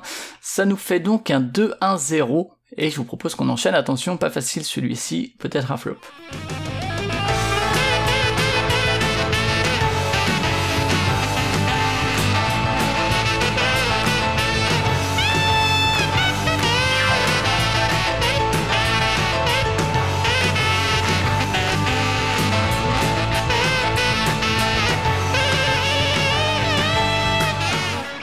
Alors, rien, évidemment. Alors, un indice, c'est français. Alors, c'est français et c'est du, c'est du rock.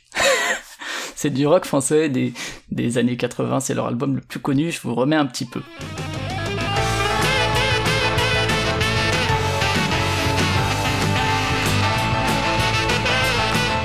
Alors, Cater Ah, C'est pas téléphone? Non, c'est pas téléphone, c'est plus rock que ça. C'est plus rock, tu vois, c'était le vrai rock pour euh, les, Français des années 80. Alors, Black Sad? Est-ce que c'est Trust? C'est Trust, ouais. C'est grâce à l'indice, j'aurais jamais trouvé. C'est Trust. Pas d'idée de morceau, j'imagine. Ah non, non, je, je suis pas fan de Trust, malheureusement. Ah, c'est sûr, euh, c'est sur l'album, euh, je sais plus comme, c'est Répression, je sais plus qui comporte euh, Antisocial, et c'est le morceau Fatalité, parce qu'il faut croire qu'utiliser ce, Ah, je l'ai je l'ai déjà écouté en plus, mon daron est fan, j'ai déjà dû l'entendre. faut croire que l'arrivée du saxo comme ça était une fatalité, incroyable. Euh, bravo, ça fait 2-1-1, félicitations. Pour l'instant, j'ai même pas eu besoin de passer les morceaux en entier, donc euh, bravo à vous. On passe au suivant, c'est parti.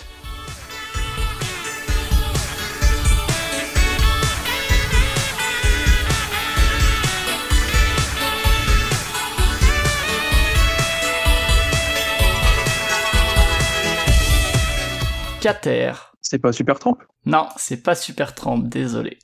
Je remets un petit peu pour nos camarades.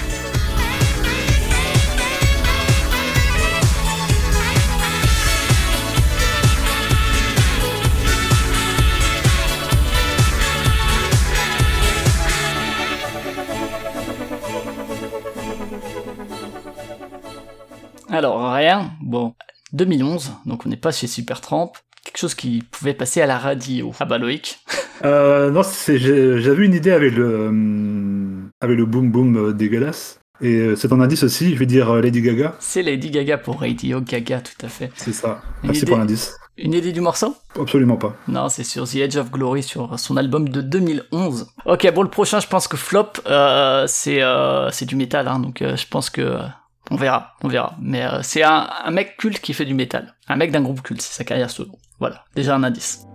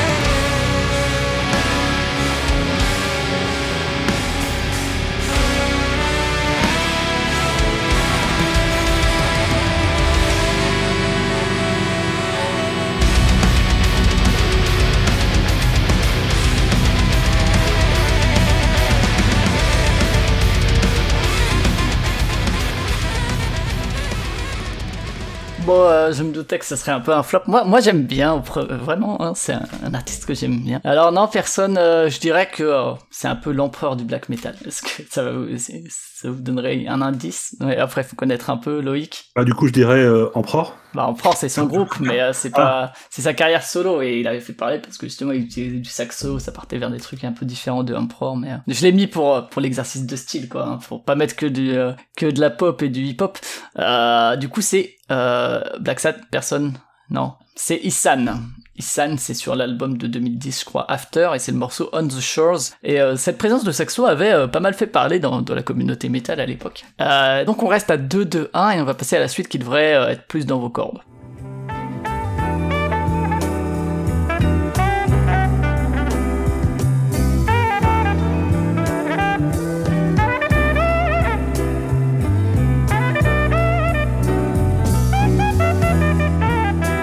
Black Sad déjà. Euh, J'essaie de le pré-shot. Est-ce que c'est Marvin Gaye? C'est pas Marvin Gaye, non. Désolé.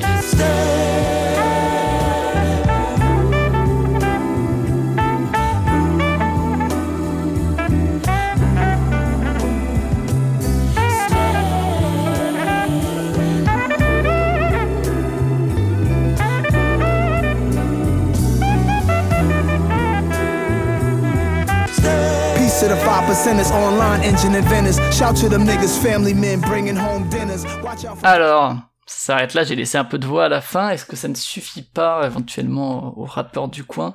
Je peux remettre le morceau sinon. Euh, sa- voix me, me dit rien. Voilà. Et le morceau non plus. Là, j'arrive pas à me. J'arrive pas à me remémorer euh, qui, ça peut être. euh. Pensez aux flics et à leurs pratiques dégueulasses. Pendant, pendant que euh, je remets, vous pouvez penser à cet indice, les flics et leurs pratiques parfois contestables. Souvent contestables.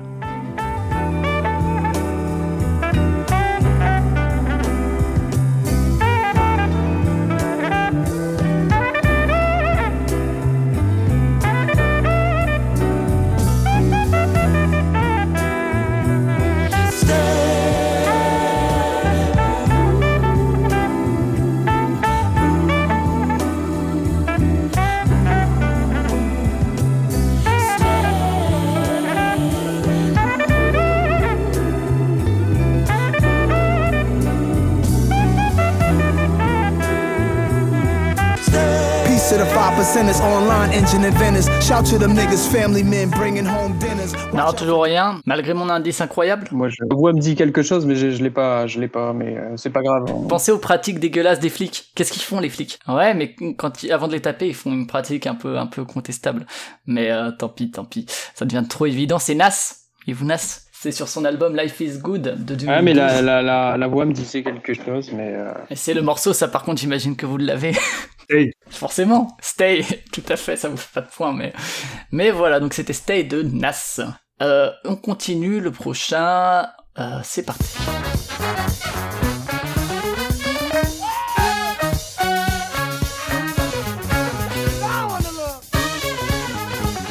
Loïc. Stevie Wonder. Yes, c'est Stevie. Est-ce que t'as une idée du morceau? Euh, non. Je pense qu'il le dit assez Non. vite. Sir Duke. Sir Duke, euh, qu'on va laisser un tout petit peu. Bon, il reste 10 secondes, mais on va se laisser ces 10 secondes.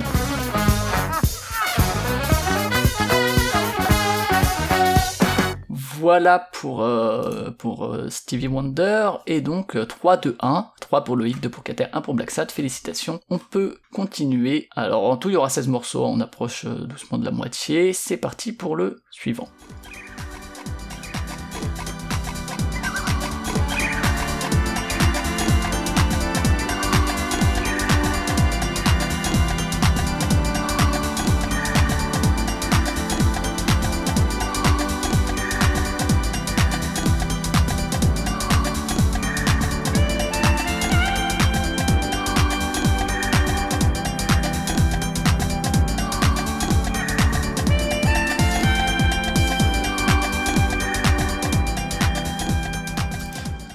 Tu as une proposition Euh, je pense que ça va pas être ça, mais je vais dire Saint-Germain. Non, du tout. Pour les autres, ça bougera pas beaucoup de, de ça, hein, mais euh, je vais quand même laisser encore 30 secondes.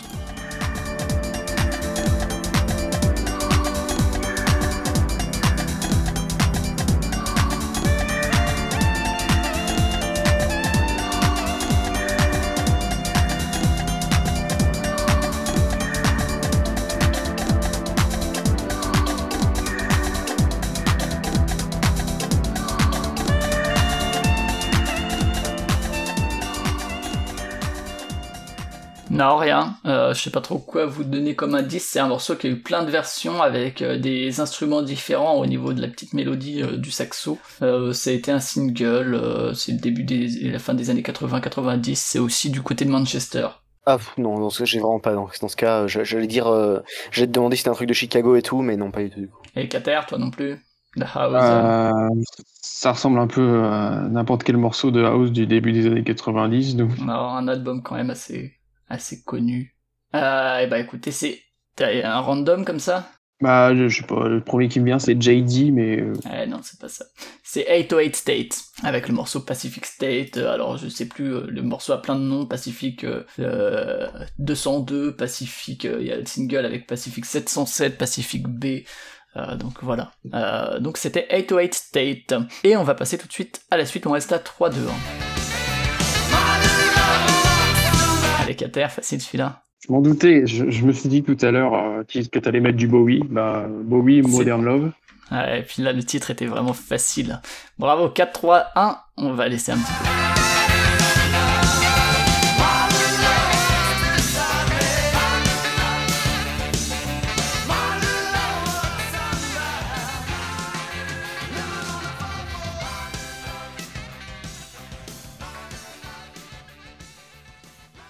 Voilà, bon, j'ai essayé de mettre des solos dans la mesure du possible. Là, il n'y avait pas de solo dans celui-là. Euh, donc, bravo Kater, tu gagnes 2 points, ça te fait 4, 3, 1. On passe à la suite, c'est parti.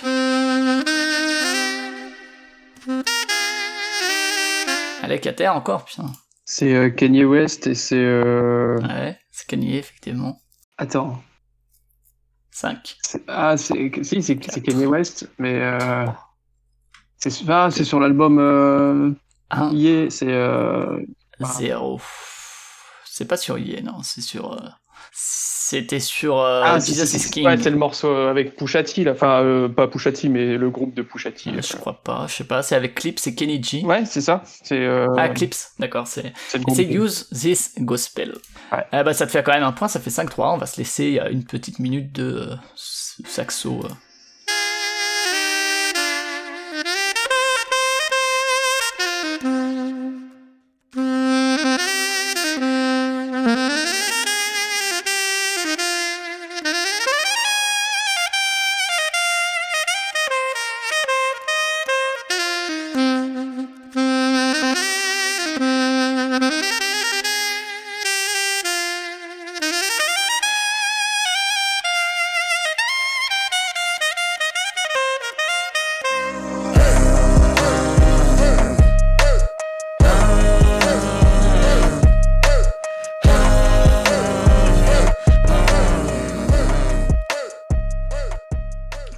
Donc pour Use Gospel de Kanye, euh, très très chouette. C'est vrai qu'on n'a pas fait de podcast sur cet album, il était question qu'on en fasse, mais, on ne l'avait pas fait. Bravo donc Kater, 5, 3, 1, le prochain, attention, préparez vos pseudos, c'est parti. Et Loïc J'étais sûr qu'il allait arriver aussi. Eh ben oui, c'est quoi? George Michael, Careless Whisper. Tout à fait, bravo. Allez, on va se laisser un petit peu, hein, ce saxo, euh, le, le saxophone. Je pense que le mot saxophone est venu de ce morceau.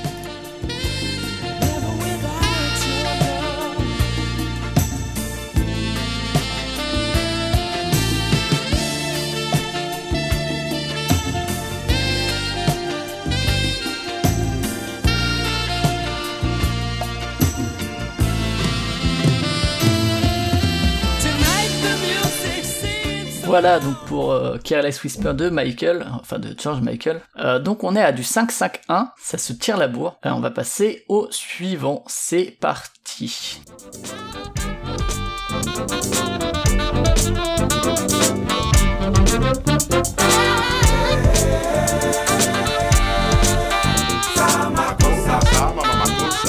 Loïc Et Saul Makossa de Manu Dibango. Tout à fait. Bon, là aussi, le titre, hein, facile. Euh, ça te fait deux points de plus, 7, 5, 1. On va laisser ça, je parie un peu sur toi, c'est vrai que. On va laisser un petit peu.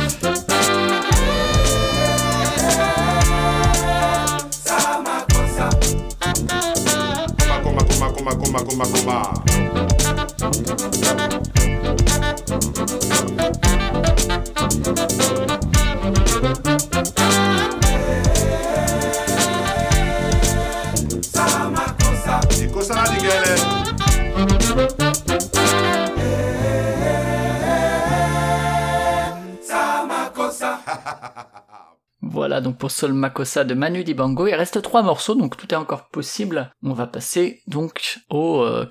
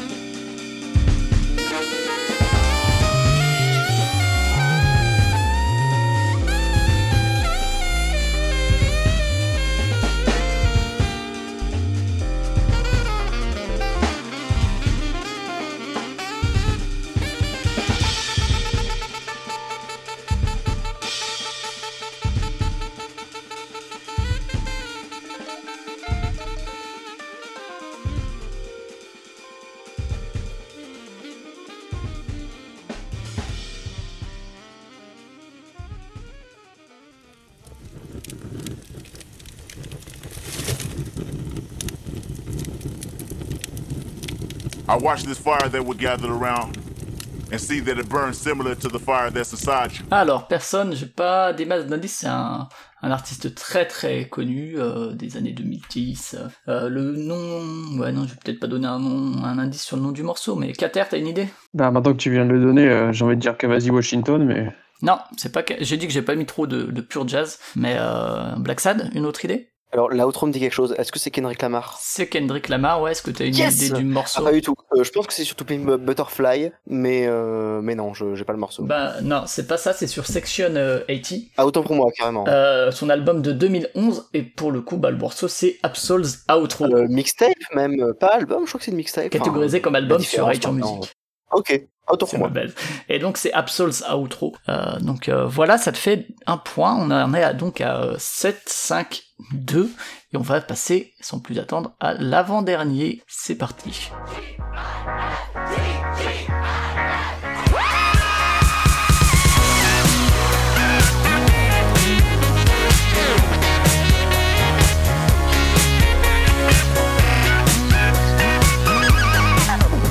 Black Sad Est-ce que c'est Goldfish? Non, pas du tout. Ah, putain. Je mets la suite.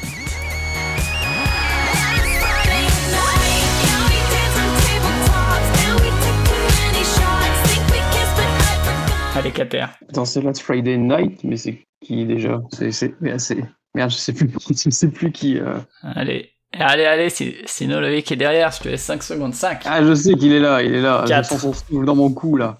3, 2, 1. J'allais dire Katy Ah. Perry, mais euh, Est-ce que c'est ta- ton dernier mot? Katy Perry. C'est Katy Perry. C'est- quel morceau du coup? Ah, c'est pas la- Last Friday Night ou je sais pas quoi? Si, je te l'accorde. C'est Last Friday Night, entre parenthèses, TGIF. Euh, bravo. On est à 7-7, moi ça me va. hein. Black Sad, si tu veux bien trouver le dernier, euh, ce serait parfait. Euh, on va laisser la fin de cet extrait.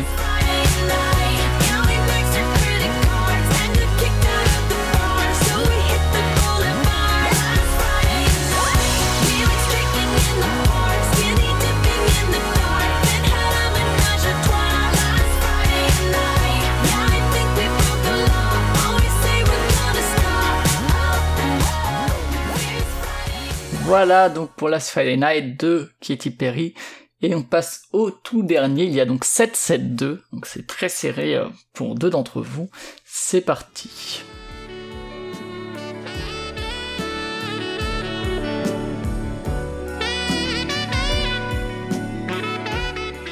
Allez Loïc. Floyd. Oui, t'as même pas besoin du morceau, mais si tu le laisses, ça te fait un point en plus. Euh... Non, allez, je me remets, et puis ça te revient, de toute façon t'as gagné, donc... euh, euh, Sanzem. C'est ça en plus, tout à fait. Allez, on va laisser la suite. Ça fait donc 9-7-2. Bravo à toi.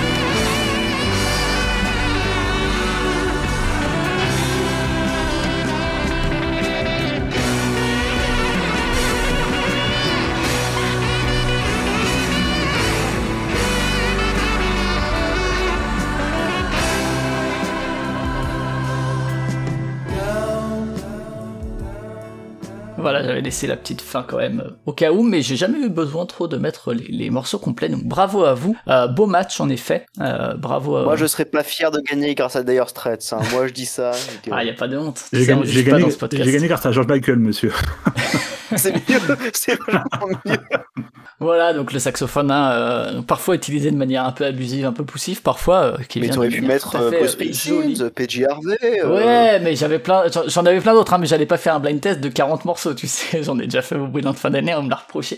Non, il y avait- effectivement d'autres choses que j'ai laissé de côté. Euh, bravo en tout cas, euh, on va, tu passeras ton morceau en fin d'émission, Loïc, mais avant ça, les habituelles recommandations, et je commencerai peut-être par, euh, ben Black Sat, tu as parlé de, de Bruce Springsteen, tu peux recommander si tu veux, Bruce Springsteen ou pas, mais vas-y. Non, je ne recommanderai pas euh, Bruce Springsteen, malheureusement, je vais recommander un jeu vidéo. Je vais recommander un jeu vidéo qui a une douzaine d'années, parce qu'en fait, euh, j'ai eu envie de rejouer aux jeux, vidéo, récemment sur mon vieux PC portable tout pourri, et du coup, je, suis allé sur les jeux des années 2000. Et je vais recommander euh, Empire Total War, qui est, pas le jeu le plus recommandé de la série, qui était un jeu qui avait un peu euh, fait bouder les fans de la série Total War, qui, je le rappelle, sont des euh, jeux de stratégie en temps réel où tu joues euh, des centaines, voire des milliers de soldats sur un champ de bataille. Et en fait, c'était un jeu qui se passait au XVIIIe siècle et où euh, qui se passait sur euh, trois continents, sur le sous-continent indien, en Europe et euh, sur le territoire nord-américain. Et en fait, moi, je trouve que c'est dommage que un jeu que ce soit un jeu qui ait jamais eu de suite parce que il avait des idées que les autres n'ont pas eu. Il y avait les batailles navales qui étaient des batailles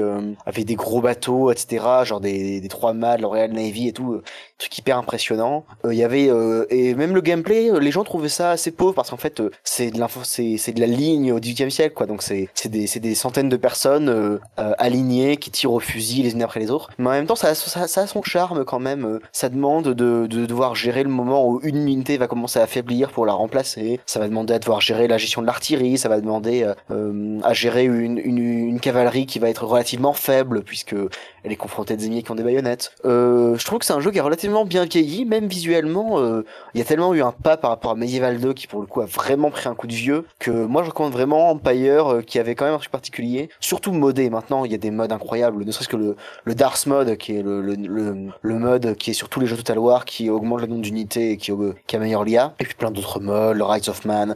Il y a un mode qui, euh, se concentre sur la Révolution française, sur la Révolution américaine. Ouais, non, moi, tous les Total War, c'est un de, j'ai commencé la série avec celui-là et c'est un de ceux dont j'ai le meilleur souvenir, dont je recommande euh, Total War. Très bien, eh ben, merci pour cette recommandation vidéoludique.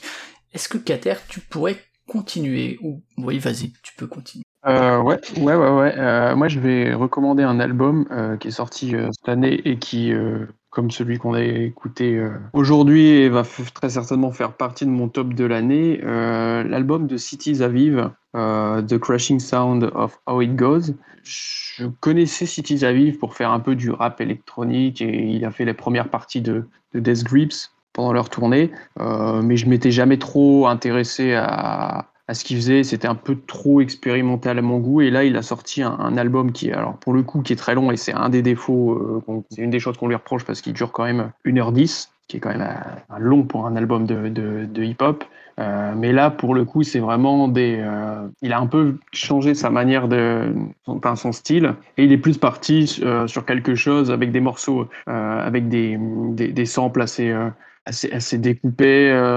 Enfin, ça, ça me fait beaucoup penser à, à ce que peut faire euh, aujourd'hui euh, Mike ou euh, Earl Sweatshirt. Alors du coup, c'est vrai que l'album est long et avec des, des, petits, des petits morceaux qui durent parfois une minute, une minute, deux minutes. Il y a des morceaux plus longs. Et puis, il y a tout le final qui part un peu en, en ambiant. Enfin, c'est un album très varié que j'ai trouvé assez impressionnant. Je ne m'y attendais pas du tout de, sa part. Et du coup, je le, je le conseille. Il y a- vraiment beaucoup. Enfin, il y a quand même ouais, 26 morceaux. Il y en a des meilleurs que d'autres, évidemment, mais je, je le conseille parce qu'il y a, il y, a, il y a- il y a vraiment du choix et je trouve que c'est très, euh, très impressionnant comme, euh, comme album. Donc, je, je- je le conseille. Très bien, rappelle le nom, peut-être? Alors c'est le l'artiste c'est Cities Aviv et c'est le- l'album c'est The Crashing Sound of How It Goes. Très bien. Bah merci pour cette reco. Loïc, à ton tour. Alors moi, je vais recommander un bouquin que j'ai fini il n'y a pas très très longtemps et qui, euh, qui reste un peu dans ma thématique. Euh, Ça fait deux, trois fois que je crois que je vous conseille des bouquins avec euh, forêt dans le titre. Et là, ça s'appelle Et toujours les forêts de Sandrine Colette, qui est euh, sorti en janvier de cette année et qui, qui m'a qui vraiment euh, qui m'a accroché euh, de bout en bout. Je vais pas trop vous faire euh, le pitch parce que c'est il y a tellement de de revirements euh, dedans dès presque dès le début que ça part dans une direction mais c'est pas du tout vers là que ça va. Un peu comme dans euh, les, les chemins de Katmandou de Barjavel où ça commence où tu suis un tu suis un couple qui arrive, euh, qui arrive en Inde, tu t'imagines que ça va être les, euh, héros principaux, principaux de l'histoire, mais au bout d'une cinquantaine de pages, ils se font casser par des mecs et ils crèvent. Du après, ça part, ça part sur un autre mec. ça. Là, c'est un peu, ça commence un peu comme, euh, comme le parfum. Tu sais pas trop dans quelle époque c'est. Et c'est un, un petit gars qui est, euh, refusé par sa mère. Sa mère a accouché, mais elle veut pas, euh, elle veut pas.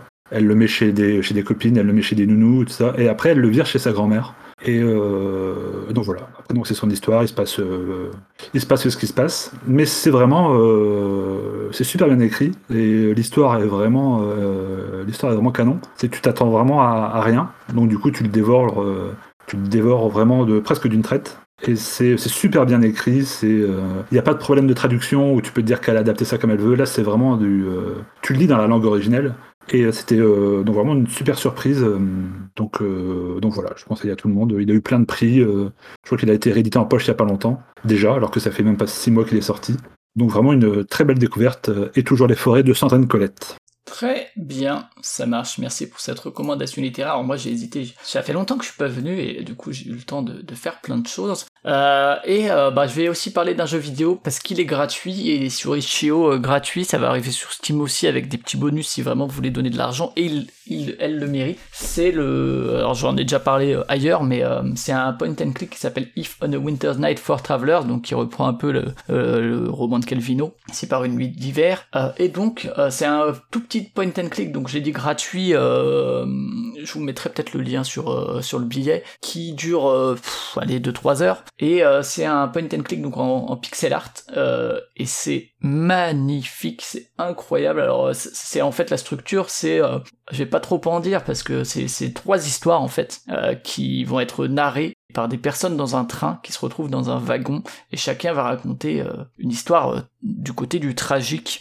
Et c'est très sombre hein, euh, vraiment enfin c'est le faites pas d'un un moment où vous êtes pas euh, au milieu mais euh, voilà c'est euh, l'histoire de euh, d'un mec à Rome qui attend son amant. Euh, la première ensuite la, la deuxième c'est quelqu'un qui qui est malade. Et la troisième c'est un docteur qui se rappelle de de la guerre de guerre et d'accidents dans la guerre etc enfin c'est c'est très rude. C'est en pixel art et et c'est ouf la mise en scène qu'il y a. Euh, Il y, a, y a des scènes, c'est, enfin, je veux dire, n'importe qui dans les jeux vidéo, n'importe où, tu rêves de faire des des transitions comme ça. euh, C'est incroyable. Ça part parfois un peu dans le fantastique. Euh, et donc il y a forcément un truc qui lie les trois histoires. Enfin, pas qui lie les trois histoires, mais en tout cas, il y a un cadre global, ce wagon, qui à la fin du, du jeu euh, prend un peu de sens et en parle un peu. Et c'est d'une humanité incroyable. Et, là aussi, en termes de mise en scène, de transition, c'est assez fou.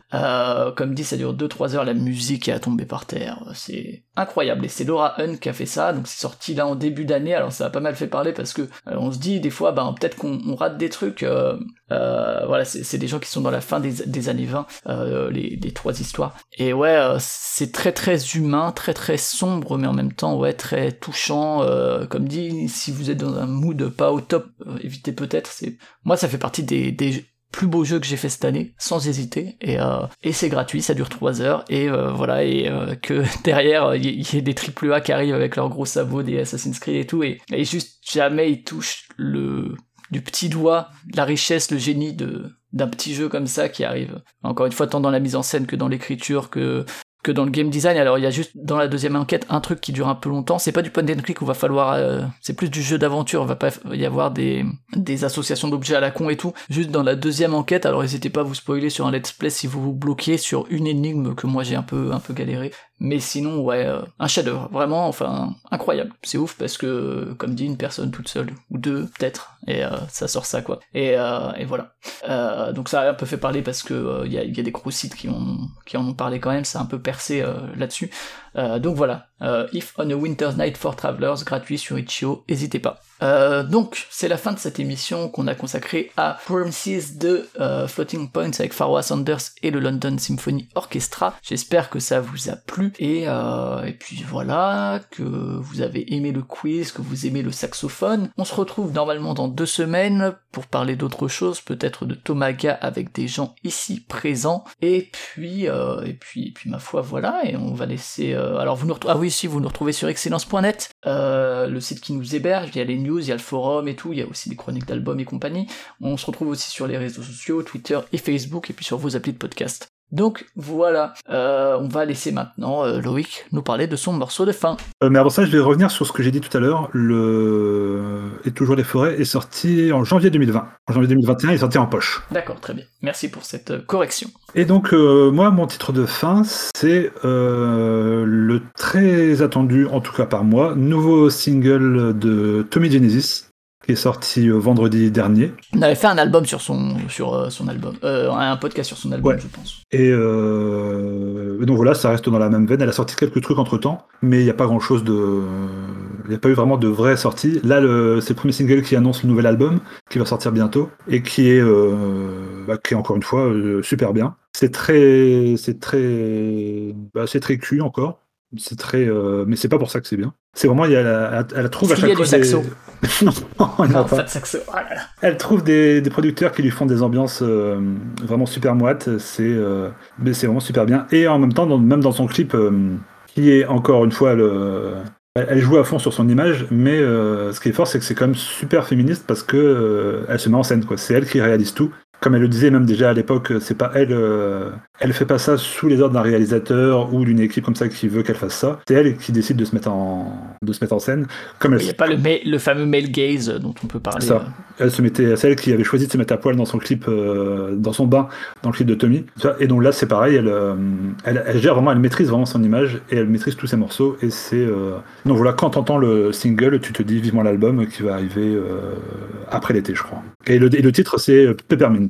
Peppermint, donc l'empouvoirment de Tommy Genesis. Ok, très bien, bah c'est parti donc pour Peppermint de Tommy Genesis. Merci encore à tous les trois. Et puis, euh, à plus. Ciao. Salut.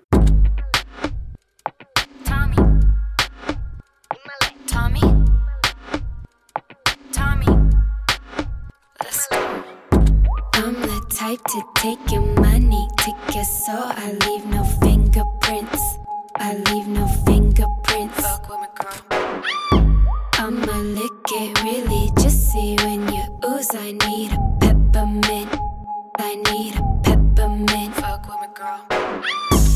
bitch that's born again. In my bag on the cover of magazines. No flex, cause I'm underground and mainstream. I'm next, but not part of the hypocrisy. And the bitch that makes fetish rap. I took a lot of weird shit and they copycat. Look my dick in circles on my abdomen. They call me Adam, even Genesis. I'm the type to take your money, take your soul. I leave no fingerprints. I leave no fingerprints. Fuck with me, girl. I'ma lick it really just see when you ooze. I need a peppermint. I need a peppermint. Fuck with me, girl.